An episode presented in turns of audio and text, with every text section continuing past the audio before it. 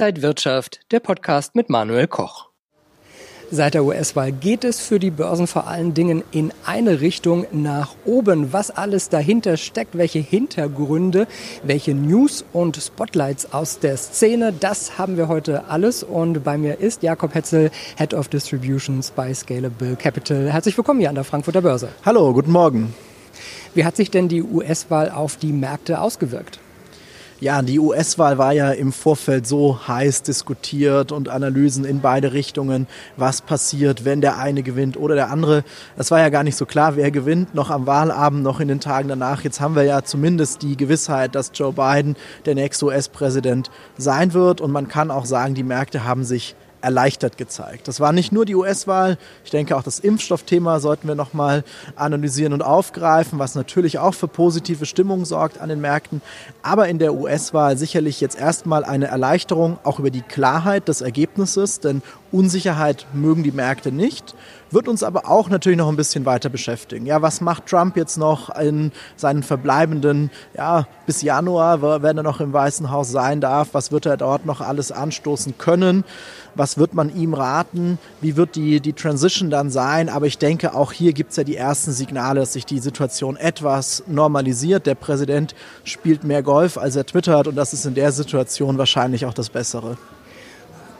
Und es bleibt da, glaube ich, auch nochmal spannend, wie der Abgang dann letztendlich auch aussehen wird. Ähm, wichtig, Sie haben es auch schon angesprochen, der Impfstoff, da haben wir an zwei Montagen äh, in den letzten Wochen gesehen, wie die Märkte nach oben schießen können, wenn da positive Nachrichten kommen. Also das auch wirklich in Corona-Zeiten ein ganz wichtiges Thema. Ganz sicher, absolut. Also nicht nur für die Märkte, ich glaube, das müssen wir schon weiter sehen, für uns alle, für die Bevölkerung. Das ist jetzt das Licht am Ende des Tunnels, denke ich, was die Corona-Thematik betrifft.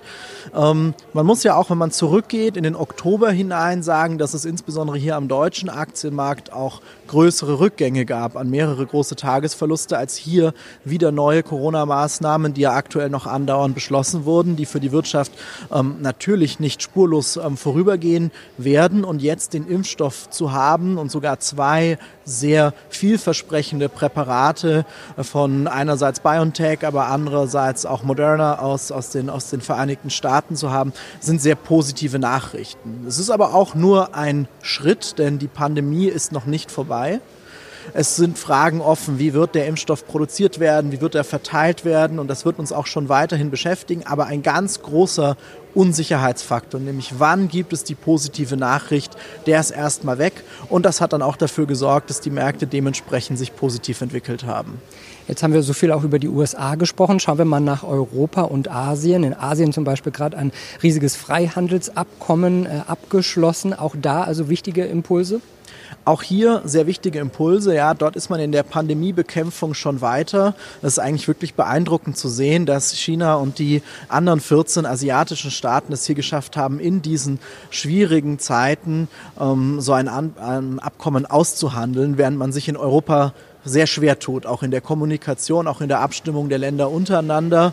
Das kann man jetzt nicht eins zu eins auf den Aktienmarkt natürlich übertragen, aber die europäischen Titel haben sich auf Jahressicht wesentlich ähm, schwieriger getan als die, als die asiatisch-pazifischen. Und wenn man sich ansieht, was das bedeutet, ähm, ja, China kauft Erze aus Australien ein, Autos aus Korea. Das ist ein unglaublich spannender, sehr, sehr großer Wirtschaftsraum, der dort jetzt noch einmal einen Schub bekommen hat. Und es zeigt auch wieder, dass der, dass der Anleger global denken sollte, das Portfolio breit gestreut aufstellen sollte. Und da gehören die Emerging Markets auf jeden Fall auch mit hinein. Ganz wichtiges Thema, breit streuen. Äh, liebe Zuschauer, wir schauen jetzt auf das Spotlight des Monats. Ja, wir haben schon über die Impfstoffe gesprochen, Gesundheit, Pharma, wichtige Branchen. Lohnt es sich da auch jetzt noch einzusteigen? Ja, das ist immer die ganz schwierige Frage, sage ich mal. Ist der Zug schon abgefahren oder kann ich noch einsteigen?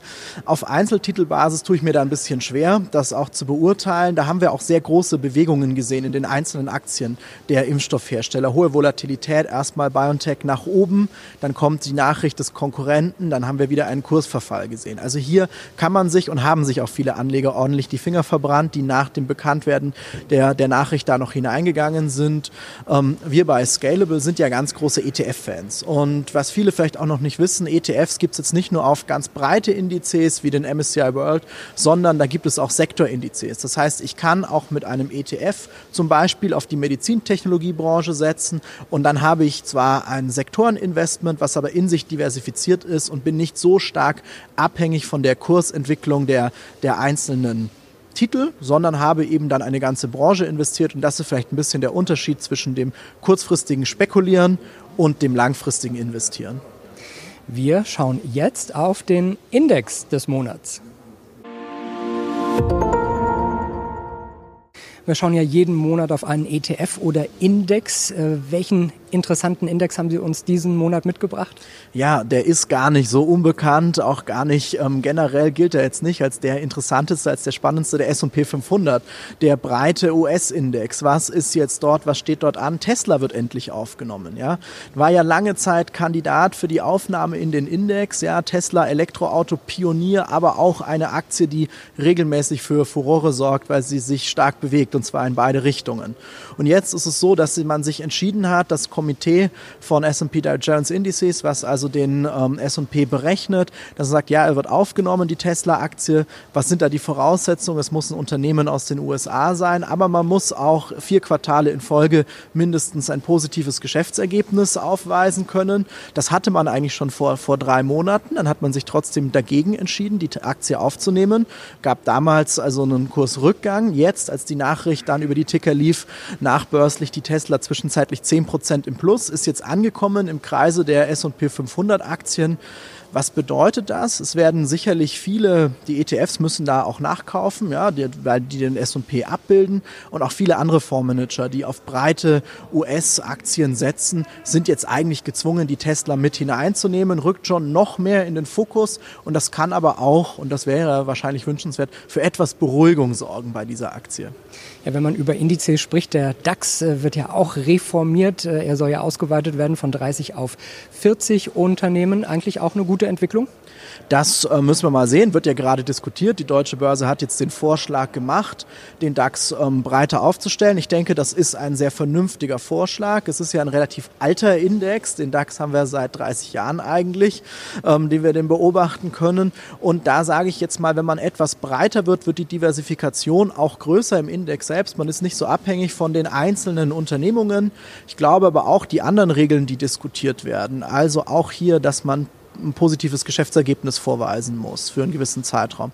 Das ist schon ähm, vernünftig. Auch, dass man ähm, die, die Abschlüsse rechtzeitig macht. Ja, also das Wirecard-Debakel, dass sich das nicht wiederholen kann. Ich glaube, das ist sehr wichtig für den, für den DAX und dann hat der Index da sicherlich auch eine gute Zukunft sagt Jakob Hetzel, Head of Distribution bei Scalable Capital. Vielen Dank, dass Sie heute hier an der Frankfurter Börse waren und Ihnen, liebe Zuschauer, danke fürs Interesse. Bis zum nächsten Mal.